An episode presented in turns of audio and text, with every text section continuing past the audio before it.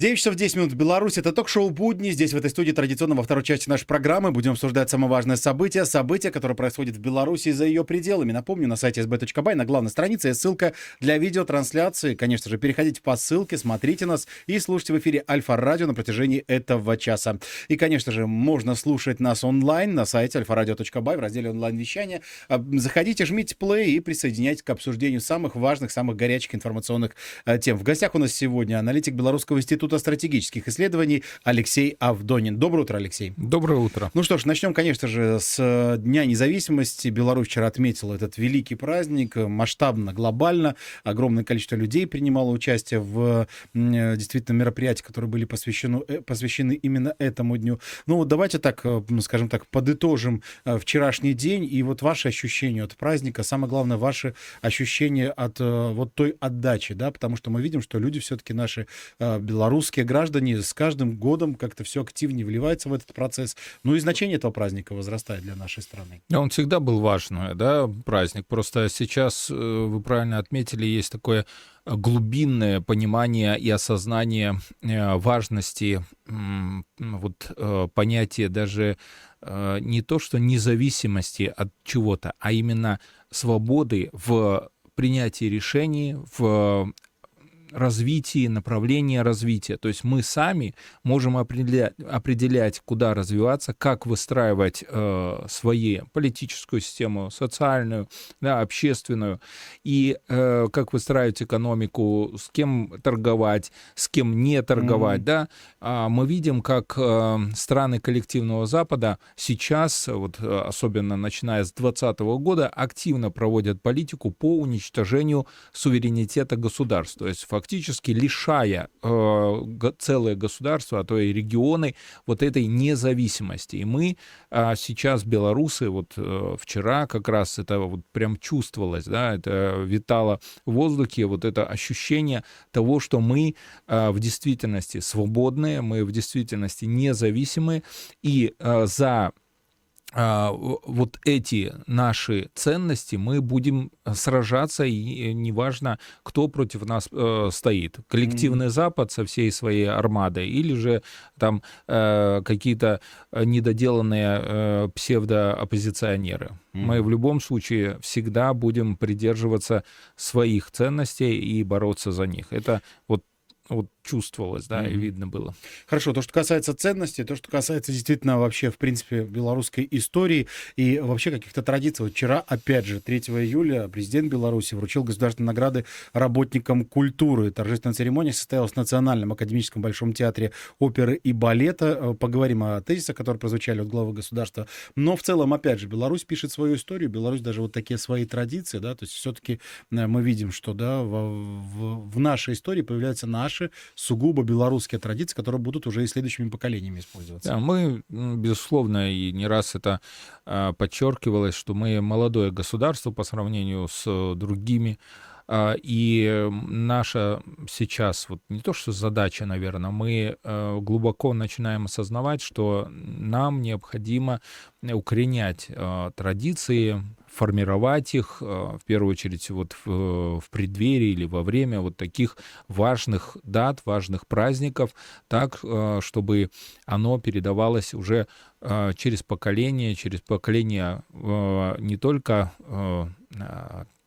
как бы в целом, mm-hmm. да, в, в, всех белорусов, но и поколение вот а, специалистов или экспертов или э, тех или иных работников в, в, в сфере, да, вот э, в, част, в частности в сфере культуры. Да.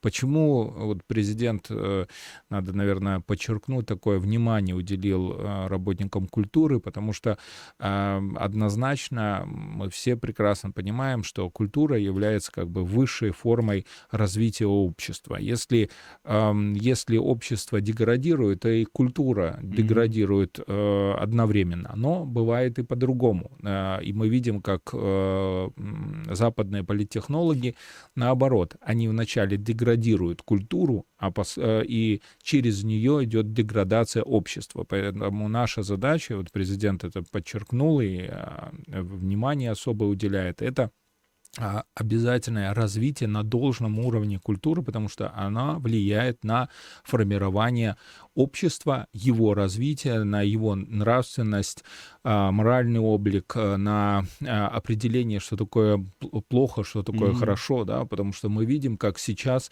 активно применяются технологии, которые подменяют э, э, белое черное, подменяют героев, подменяют смыслы, и как результат, естественно, общество может потеряться, и тогда оно становится легкой добычей для различных западных манипуляторов. Кстати, ну вот опять же в этом ключе получается, что и об этом вчера тоже Э, говорилось, э, тема гражданского долга, патриотизма, преданности интересам страны в культурной среде, в современных произведениях. Вот сейчас достаточно такой острый вопрос. Да, да мы, надо понимать, э, и не раз в рамках нашей передачи мы упоминали такого автора Эрика Хофера, который как раз в своем произведении «Человек истинно верующий» написал, что а, настроение общества определяется как раз работой так называемых людей слова. И к ним Э, в том числе относятся писатели, журналисты, э, деятели культуры. Э, именно они задают вот этот тон, как общество относится к тем или иным событиям, как общество относится к к власти, относится к будущему, относится к экономике, относится к различным э, межчеловеческим отношениям и так далее. Вот это важно. Поэтому э, наши оппоненты особое внимание уделяют как раз э, э, всем э, произведениям культуры, искусства, э, и через них пытаются насадить совершенно иные, э, враждебные для общества э, те или иные образы. Поэтому основная основная задача государства, конечно же, это э, поддержание вот э, темы патриотизма, темы а, героев э, Великой Отечественной войны, темы героев, те, которые сражались э, за независимость mm-hmm. Беларуси в, в период польской оккупации. Да, мы, следующий праздник, который мы будем отмечать, это 17 сентября. Да, мы все прекрасно осознаем, что сейчас как раз возникла острая потребность в новых произведениях, которые бы поднимали, освещали и рассказывали про а, наших героев, формировали в том числе через а, вот такой подход новые образы будущего нашей Беларуси, нашего общества. Кстати, вот вчера опять же прозвучал от президента, что мы живем под чистым небом, но в условиях войны, войны информационной и экономической. Вот почему сейчас действительно мы видим э, достаточно такую сложную ситуацию, почему сейчас каждому белорусу особенно важно послушать то, что говорит глава государства, потому что мы все понимаем, что с одной стороны э, пытаются все равно, вот вы говорите об этом, информационно влиять на умы э, наших Э, граждан. Впереди нас ждут, опять же, 24 год, 25 годы, достаточно сложно. Почему сейчас, я уверен, что наши оппоненты, к сожалению, будут пытаться всеми способами использовать э, любые возможности для того, чтобы дестабилизировать ситуацию. Почему сейчас каждый белорус должен внимательно слушать главу нашего государства? Да, при том это э, не пропаганда. В действительности вслушайтесь в, в, в речь президента, в слова президента. И э, это, наверное, такая рекомендация э, в первую очередь для э, чиновников, начальников, всех тех, кто отвечает за людей, тех, которые, которыми они управляют. Почему? Потому что там же посыл ключевой какой? Как только э, Хотим лучше, будет лучше. Да, но здесь, здесь вопрос еще какой. Мы э, прекрасно знаем и понимаем, что любые психологические операции, они направлены не просто на э, рядовых людей, они, как правило, всегда направлены на элиты на чиновников, на бизнесменов, на тех, которые идентифицируют себя элитами общества. Потому что э, во всех методичках по психологическим операциям э, западным очень четко прописано, что основная задача — это подменить ценности и понятие элиты, да, сделать из них условно олигархат, и этот олигархат при тех или иных обстоятельствах будет тяготить к западным ценностям и на каком-то этапе предаст свой народ. И это, в принципе, мы а, видели на примере Украины, мы видели на примере Польши, стран Балтии, mm-hmm. да, то есть они, а, получив образование в западных э, институтах, школах, приобщившись, чуть-чуть приобщившись к западному капиталу, почувствовали э, э, некую отдаленность от простого народа и сказали, нет, мы, мы другие, а вот вы, черни, мы будем вами управлять. Вот этот президент как раз и подчеркивал, что мы у себя в Беларуси не допустили формирования олигархического э, строя, который бы привел к э, резкому разделению э, простых людей и элиты. Как, э, как результат у нас стабильное общество, а в тех странах, где это э, было допущено, мы видим, естественно, э, условия к определенным волнениям. И президент приводил как раз Францию. Посмотрите, mm-hmm. что какие протесты там идут. Это как раз э, причина того, что про простой народ никто не думает, решает свои сугубо корпоративные какие-то задачи, цели за счет простых граждан. Кстати, вот то, что касается Франции, действительно, вот уже затронули тему, поговорим об этом. Э, беспорядки, которые охватили эту страну, действительно так, скажем так, настораживают, потому что уже говорят о том, что волна эта поднимается, проблема мигрантов выходит уже тоже на первый план. Э, тысячи людей громят все на своем пути. Э, полиция жестко действует, да, защищают свои дома. Кстати, сами французы уже появляется информация. Вот что происходит здесь и вообще грозит ли это каким-либо таким достаточно серьезным, не знаю, расколом Европейского Союза? Потому что мы видим, что уже появляется заявление а, по поводу, там, Польша говорит о том, что вот мы правильно сделали, что мигрантов не пустили, вот посмотрите, а, что происходит во Франции. Что, что будет в этом ключе? Вообще, что происходит? Да, что происходит? понять, да, потому что когда смотришь телевизор и, смо- и видишь такие э, разбои, э, нападения, насилие, да, протестное движение, мощнейшее протестное движение, и это уже не протесты желтых жилетов, да, это гораздо э, гораздо интереснее политическая технология, которая сейчас применяется во Франции. А, в первую очередь, надо подчеркнуть, что а, никакие протесты не являются естественными. То есть э, однозначно это э, некий рукотворный процесс, mm-hmm. который а, сформирован современными политтехнологами, ориентированными как раз на создание волны негодования в отношении нынешних политических элит Франции в первую очередь Макрона. Но э, тогда встает вопрос, а кто финансирует и кто направляет эти протестные массы? Ну, надо тогда понимать, э, кто такой Макрон и какую политику он проводил э, во время своего, ну, так называемого царствования, да? Так. А, то есть это полностью э, евроатлантические элиты, ориентированные на интересы э, Лондона и интересы э, Вашингтона.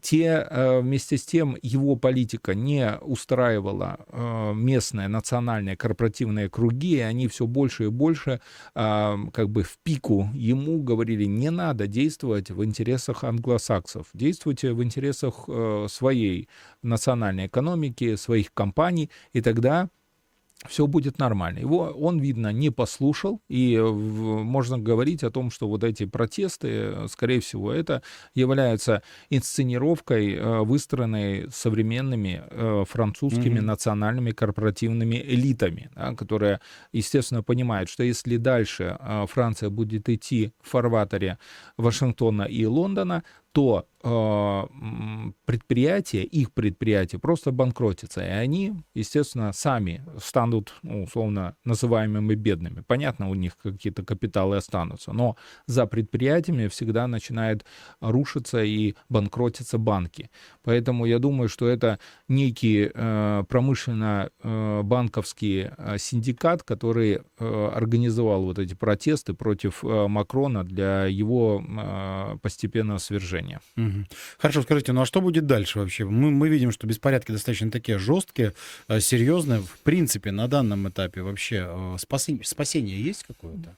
Либо будут добиваться вот конкретных целей. Я думаю, будут добиваться конкретных целей, потому что мы видим, что а, евроатлантические элиты не готовы уходить. Да, у них есть свои планы, они хотят их реализовать. Эти планы связаны в первую очередь с развязыванием а, крупномасштабной войны а, в Европе.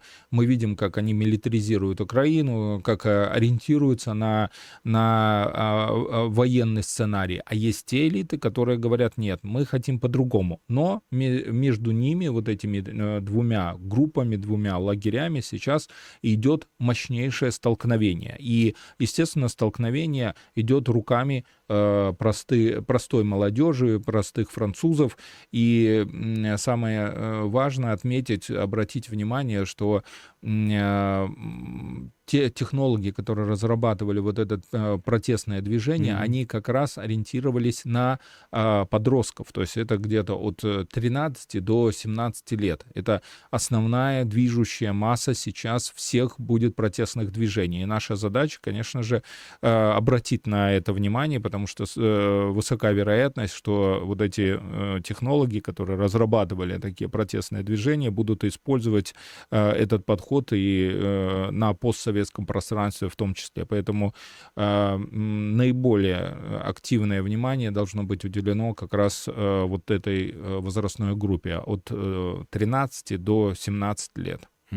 Хорошо, скажите, ну а как вы оцениваете вообще методы вот, решения этой проблемы? Потому что мы видим, уже облетает кадр жестких столкновений, жесткого применения сил со стороны а, французских полицейских. Опять же, мы видим, что молчат правозащитные организации, никто не высказывается по этому поводу, потому что говорят, что с каждым днем действуют жестче, жестче и жестче. Огромное количество уже задержанных людей. Вот э, в этом ну, ключе. Ну, понятно, что те корпоративные элиты, э, да, евроатлантические, они всегда ориентировались на насилие, э, неважно, это насилие на территории Украины по уничтожению э, там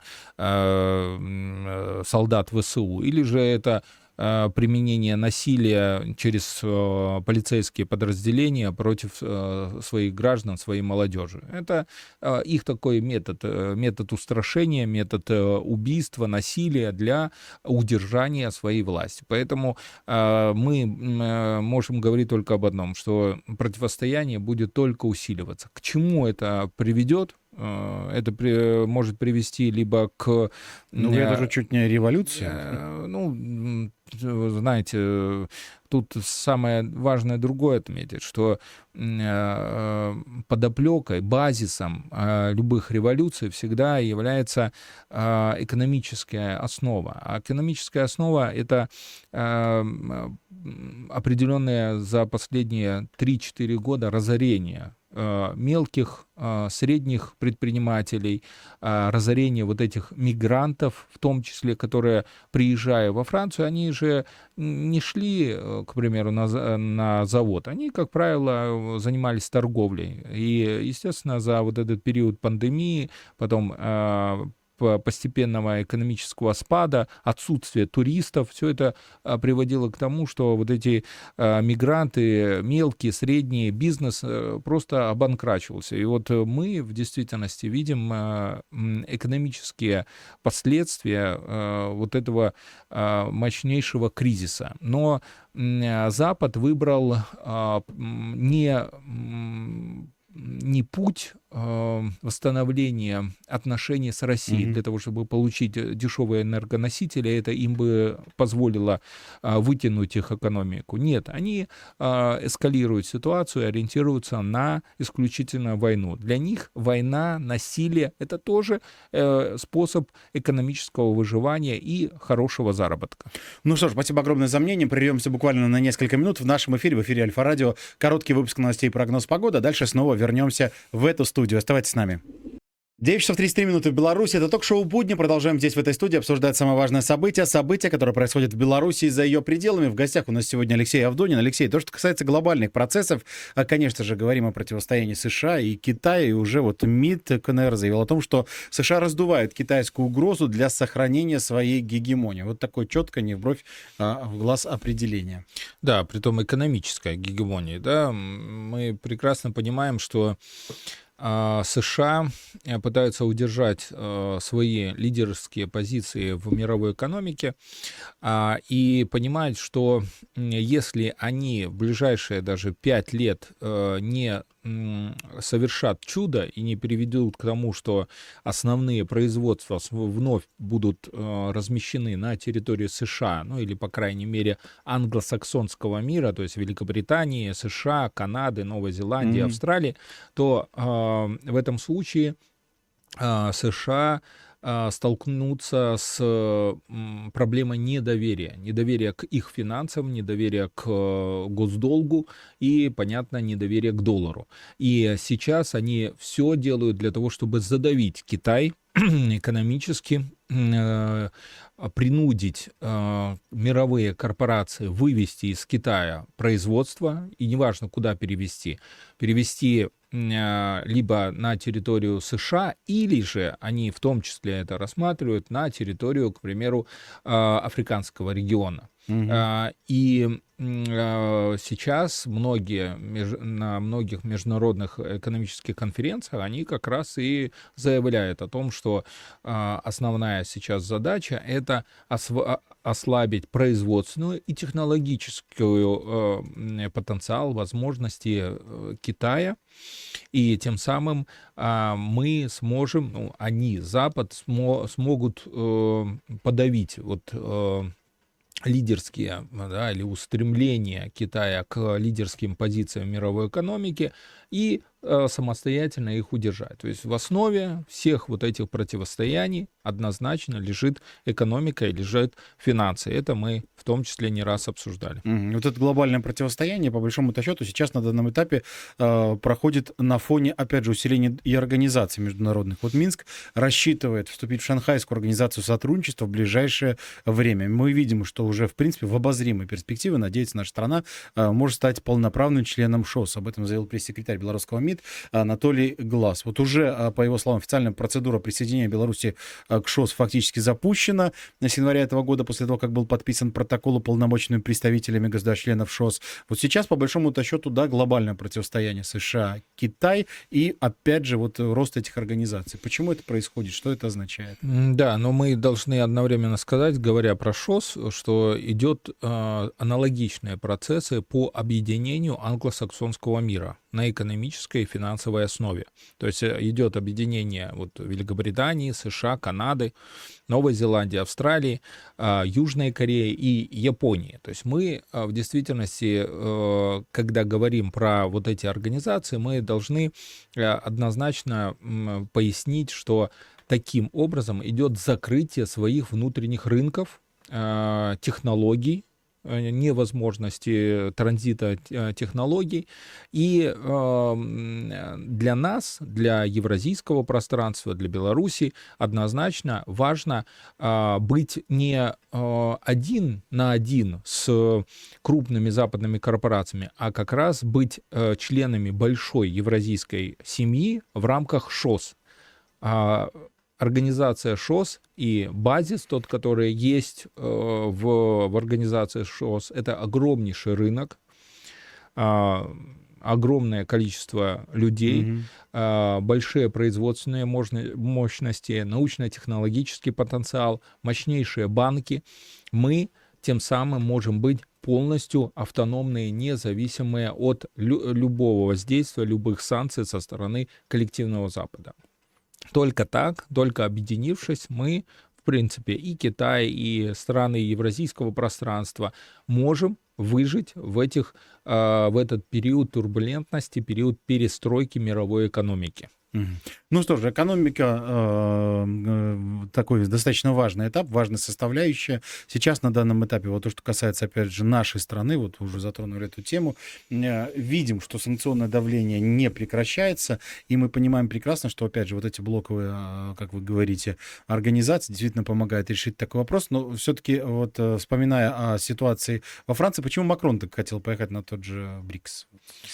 Ну, потому что они... Э, Взглянуть, все, посмотреть? Нет, э, Макрон, э, понятно, что является исключительно куклой, которому говорят, куда надо ехать. А, а он, как переговорщик, пытался или предпринимал попытки как раз перетянуть на свою сторону а, на свою сторону именно какие-нибудь из стран БРИКС. Э, в первую очередь это либо Бразилия, либо Китай, либо Индия. А, и основная же задача как? Разделить вот эти объединения, э, внести смуту, разногласия, э, предложить что-то более ценное и тем самым нивелировать, дискредитировать вот все такие объединения организаций. Понятно, что они и БРИКС, и ШОС, э, это молодые организации, идет их становление, и они понимают, что а, любое промедление, я имею в виду mm-hmm. коллективный Запад понимает, что любое промедление в работе с этими организациями может привести к тому, что из маленьких организаций из э, относительно молодых, слабых, они могут превратиться в огромные институты, в огромные сильные блоки, с которыми уже сам коллективный Запад противостоять не сможет. И самое главное, именно они будут а, определять новый мировой порядок. Сейчас Запад э, имеет возможности э, влиять на мировой порядок и говорит, мы определяем, как будет развиваться человечество. А весь остальной мир противостоит и говорит, нет, мы не хотим превращаться в ваши колонии, мы не дадим вам жить за наш счет, а, будьте добры, живите в общечеловеческой такой семье, да, на нашей э, одной планете Земля. А они не хотят. Они хотят, естественно, за счет других. А мы э, фактически и ШОС, и БРИКС при, э, принуждаем их жить по совершенно другим э, правилам, где надо работать. Они не хотят работать. Ну что, спасибо огромное. Продолжаем двигаться дальше. Еще одна информация. Польша усиливает охрану границ с нашей страной. Польские власти дополнительно направляют 500 полицейских и сотрудников контртеррористических подразделений. Э, говорят о том, что польская граница будет усилена из-за напряженной ситуации. Э, вот предполагается, что сил, силовики присоединятся к 5000 сотрудников пограничной охраны и 2000 военнослужащих, которые уже находятся на границе Польши с Беларусью. Алексей, где напряженная ситуация? А вот у меня э, прям желание спросить, они что, на, нас так боятся, да, что каждый раз усиливают? Что я напомню, у нас без виз, как бы мы, наоборот, граждан э, При... Польши приглашаем приехать к нам в страну. Так готовы. они сами приглашаются, они сами едут сюда, потому что здесь и продукты дешевле, и топливо дешевле, и, и свободой у нас пахнет гораздо больше, демократии больше, чем у них там, поэтому, естественно, они сами сюда рвутся. А то, что... Можно организовать туры, по по поесть в Беларусь, да, ощутимо да, демократию.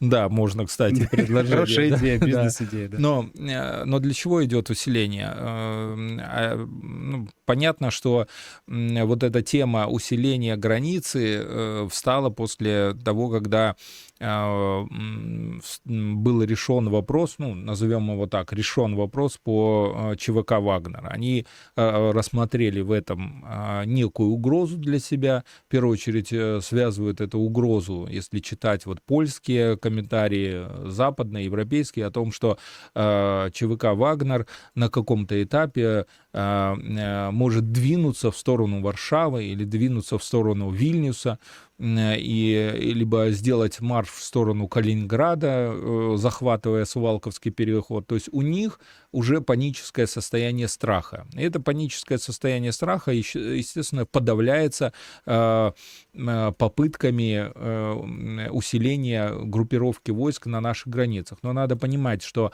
а, они пытаются справиться с страхом не, mm-hmm. не для нас, да, а для своего польского общества. То есть они вначале нагнетают ситуацию, а потом пытаются ее решить, э, демонстрируя, что они э, в действительности не допустят каких-то провокаций э, в их сторону, и для этого усиливают группировку. Ну, мы прекрасно понимаем, что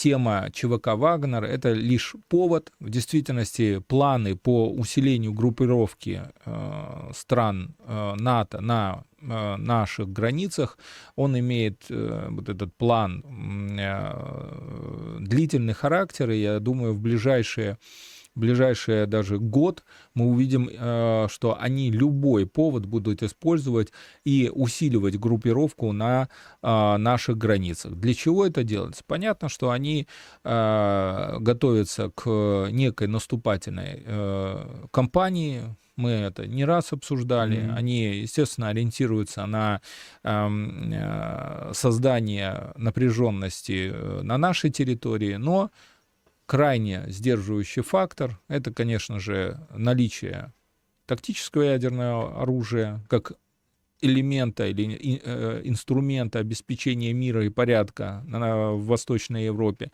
так и э, опасность того, что э, их операция, их военные вот эти авантюры могут закончиться не, не, не просто плачевно, а очередным разделом Речь Посполитой. Ну что ж, спасибо огромное. Продолжаем двигаться дальше.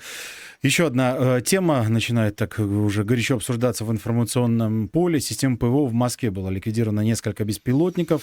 Э, об этом заявил мэр э, господин Собянин. Он сообщил, что жертв пострадавших в результате атаки беспилотников нет. Уже официальный представитель МИД России Марина Захарова отметил, что попытка атаки беспилотников со стороны киевского режима на объекты гражданской инфраструктуры стала очередным актом терроризма. Да, и тут именно надо отметить, что в сторону Внуково, аэропорта Внуково э, они двигались, да, поэтому, направлялись поэтому и да, и следует трактовать это как акт э, терроризма, да, то есть э, в сторону гражданской авиации и при том иностранных рейсов, которые на тот период взлетали или приземлялись в, в этом аэропорту. Поэтому что можно сказать? Понятно, что Э, Запад применяет тактику э, вот этого тирании случайного, тирани, э, тирании неопределенности,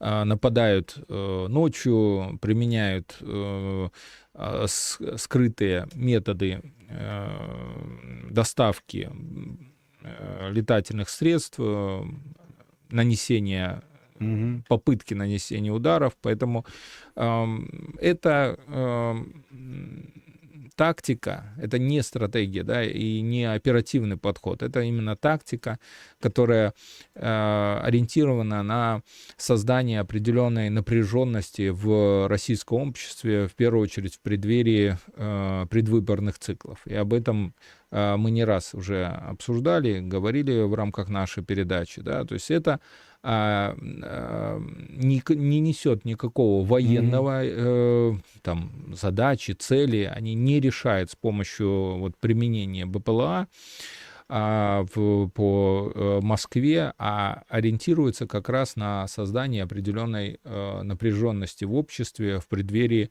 э, избирательных циклов. Mm-hmm. И поэтому ну, мы видим, что российская сторона справляется очень эффективно с, с этими вызовами. Важно, самое главное, определить ответственных, провести соответствующие следственные э, действия, и понятно, что придет время, когда все виновные а, э, в этих провокациях, в этих а, злодеяниях э, понесут свою ответственность в соответствии с буквой закона. Ну что ж, спасибо огромное. Продолжаем двигаться дальше. Еще одна тема.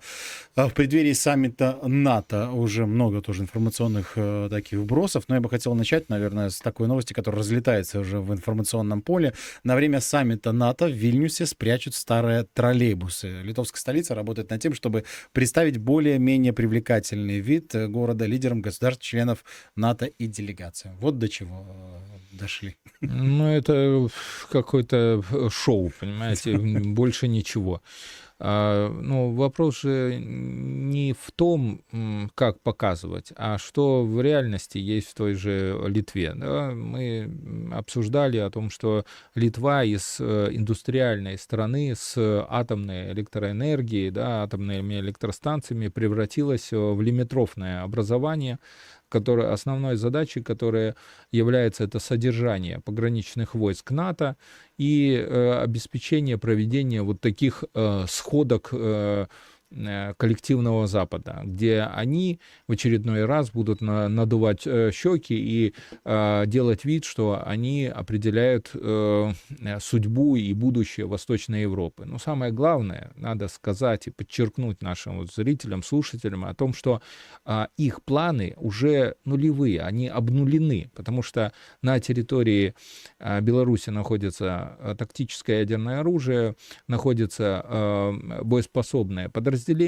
знающее, как э, вести э, и штурмовые наступательные операции, и э, другие э, боевые действия. Э, и для них, для НАТО, это э, является так называемым фактором X, который приводит э, любую математическую модель в непрогнозируемые период. Они mm-hmm. не знают, что будет дальше. У них есть планы, но как эти планы реализовать, они уже не знают. Поэтому в действительности их саммит э, будет носить исключительно э, такой, знаете, э, э, no action, talk only иногда mm-hmm. расшифровывается НАТО. То есть они встретятся, поговорят, обсудят, сделают какую-то декларацию, но уже они в действительности ничего принципиально решить не смогут. Принимать или не принимать Украину в НАТО, я думаю, вряд ли они примут на этом саммите, потому что уже сигналы первые идут. А какие сигналы? А, командование Э, э, США заявила о том, что пока еще рано поставлять F-16 э, в Украину, потому что нету исхода нормального для них, исхода контрнаступления.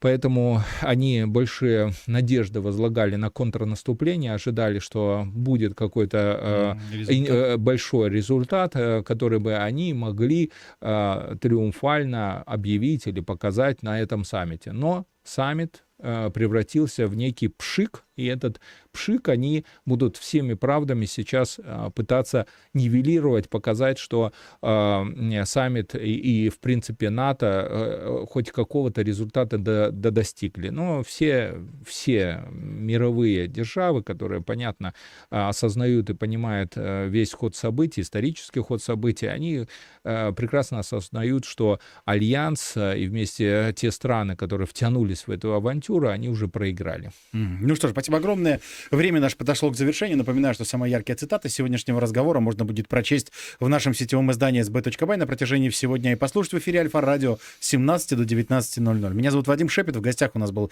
аналитик Белорусского института стратегических исследований Алексей Авдонин. Спасибо огромное, Алексей, Спасибо. за емкий разговор. До встречи в буднях.